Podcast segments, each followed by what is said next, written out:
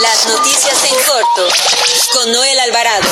La información más importante en minutos. La economía en México se recuperará hasta el 2026 pronostica el Fondo Monetario Internacional. Las noticias en corto con Noel Alvarado. Muy buenas tardes, lo saluda Noel Alvarado, editor de información del periódico La Prensa. Transmitimos por el 760 de AMABC Radio México, sonido original de Organización Editorial Mexicana, empresa periodística más grande e importante de América Latina. Gracias por acompañarnos en las noticias en corto de, de las 18 horas de este 8 de enero del 2021. Nacional.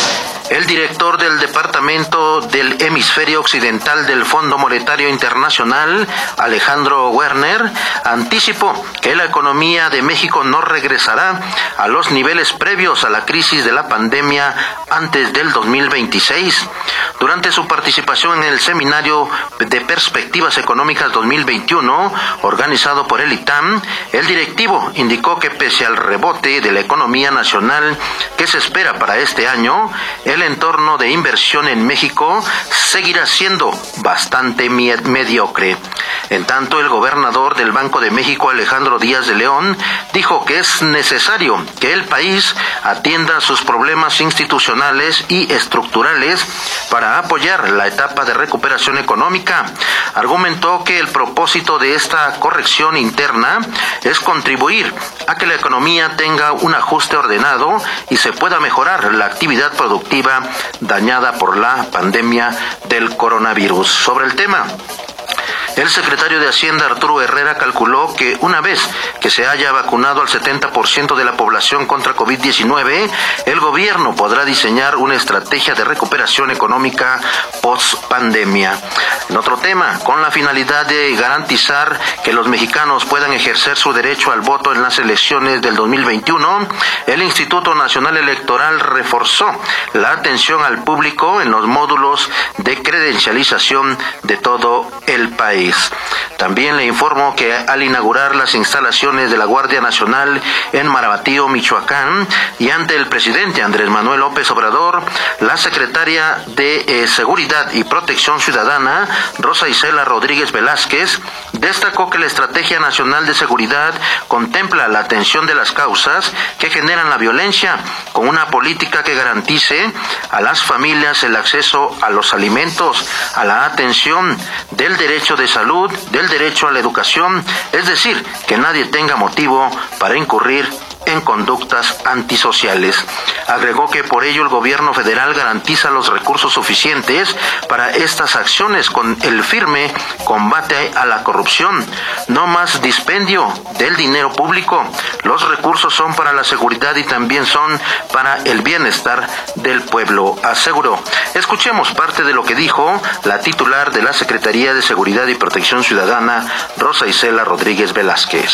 Hay que subrayar la seguridad es un reto que exige unidad, trabajo coordinado, constancia y voluntad. La seguridad no acepta exclusiones, la seguridad no admite sectarismos, la seguridad no se regatea. Hay hombres y mujeres que predican con el ejemplo, que trabajan para garantizar la seguridad, la justicia y poner fin a la impunidad estos hombres se levantan muy temprano para iniciar su agenda en el análisis de la problemática de seguridad y toman decisiones muy concretas en los territorios. Como una de esas decisiones es la que motivó a instalar aquí un cuartel de la Guardia Nacional. Compromisos de esta magnitud nos llaman a la unidad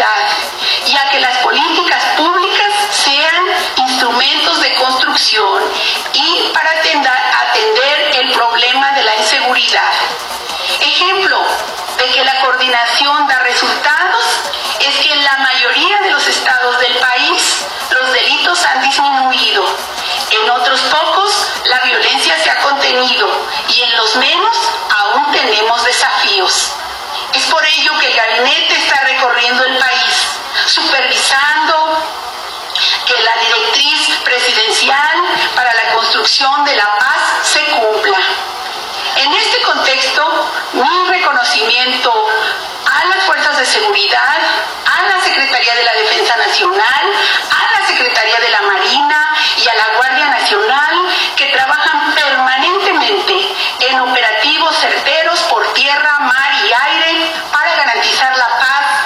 regiones del país.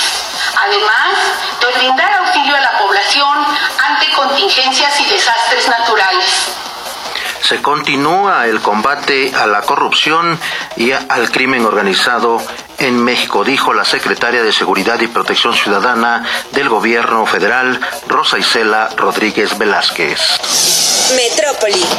La jefa de gobierno de la Ciudad de México, Claudia Sheinbaum, anunció que se mantiene de manera indefinida el semáforo epidemiológico rojo en la capital del país ante la elevada ocupación hospitalaria y los casos positivos que se han dado por COVID-19. Dejó en claro que no se recurrirá a la represión para hacer que se cumplan las medidas sanitarias como el usar cubrebocas, porque se confía en la ciudadanía en su mayoría ha sido responsable en esta pandemia. En tanto, la siguiente semana en el Estado de México seguirá en semáforo epidemiológico rojo con la finalidad de disminuir el ritmo de contagios para proteger la salud de los mexiquenses y salvar más vidas, ya que los niveles de ocupación hospitalaria se encuentran al 83%. Sobre el tema escuchemos al gobernador del Estado de México, Alfredo del Mazo. Estamos en semáforo rojo y la siguiente semana continuaremos en semáforo rojo, por lo que es necesario seguir guardando las medidas preventivas. Vamos a mantener las restricciones la próxima semana, con el ánimo de que pronto podamos retomar las actividades. Pronto hay que retomar las actividades, dice el gobernador del Estado de México, Alfredo del Mazo Maza. En otro tema, le comento que el gobierno de Ecatepec, Estado de México, que encabeza a Fernando Vilchis Contreras, entrega apoyos a familias de las colonias más afectadas por la pandemia. Personas de la tercera edad, desempleados, comerciantes y amas de casa son algunas de las personas beneficiadas con la entrega de 100 mil paquetes alimenticios y 350 mil kits de higiene que el gobierno de Catepec, a propuesta del alcalde Fernando Vilches Contreras, distribuyen en zonas vulnerables y comunidades más afectadas por contagios de la enfermedad. Desde el pasado 4 de enero, brigadas de trabajadores municipales de las áreas de protección civil, Contraloría Interna, DIF municipal y elementos de la Dirección de Seguridad Pública recorren colonias de Catepec para entregar casa por casa dichos paquetes.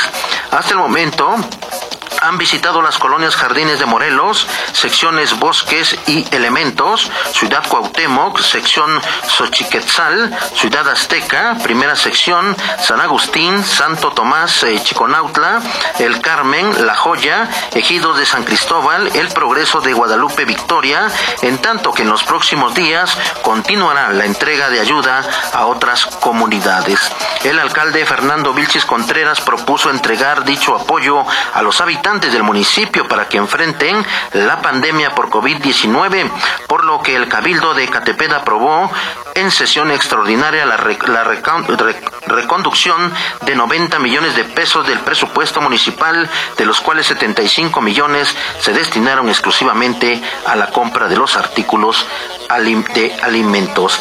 También le informo que ante la difícil situación económica que se vive en la Ciudad de México por la pandemia provocada por COVID-19, durante el mes de enero se apoyará a todo tipo de restaurantes con una excepcional del pago de impuestos sobre nóminas siempre y cuando los propietarios y administradores de los mismos mantengan los empleos. Esto dijo la jefa de gobierno Claudia Sheinbaum. En tanto, los apoyos anunciados este viernes por la jefa de gobierno Claudia Sheinbaum de condonar el impuesto sobre nómina por el mes de enero a restauranteros y entregar 2.200 pesos a sus trabajadores son insuficientes, advierten la Cámara Nacional de la Industria de Restaurantes y Alimentos Condimentados, los directores de las cadenas de restaurantes y la Asociación Mexicana de Restaurantes de México. Nota roja. Un menor de cuatro años fue rescatado por autoridades capitalinas luego de ser víctima de maltrato físico y psicológico y ser utilizado por su padrastro para extorsionar a su abuela materna.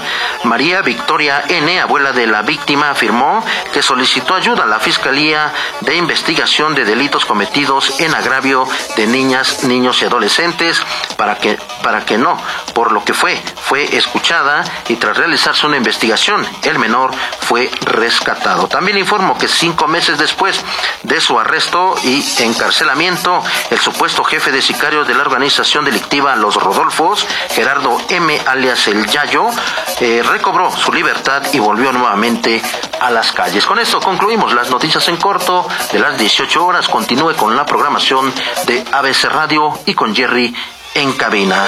Nos escuchamos el próximo domingo a las 16 horas. Tenemos una nueva cita en las noticias en corto. Mientras tanto, los dejamos con esto romántico.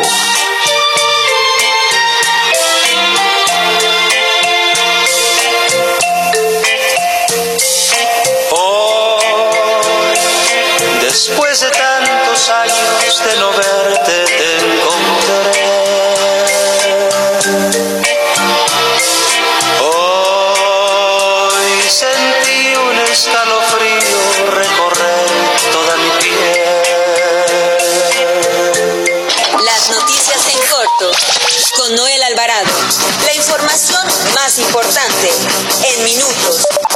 Visítanos en www.abcradio.com.mx. Síguenos en nuestras redes sociales y escucha nuestros podcasts en Spotify y iTunes.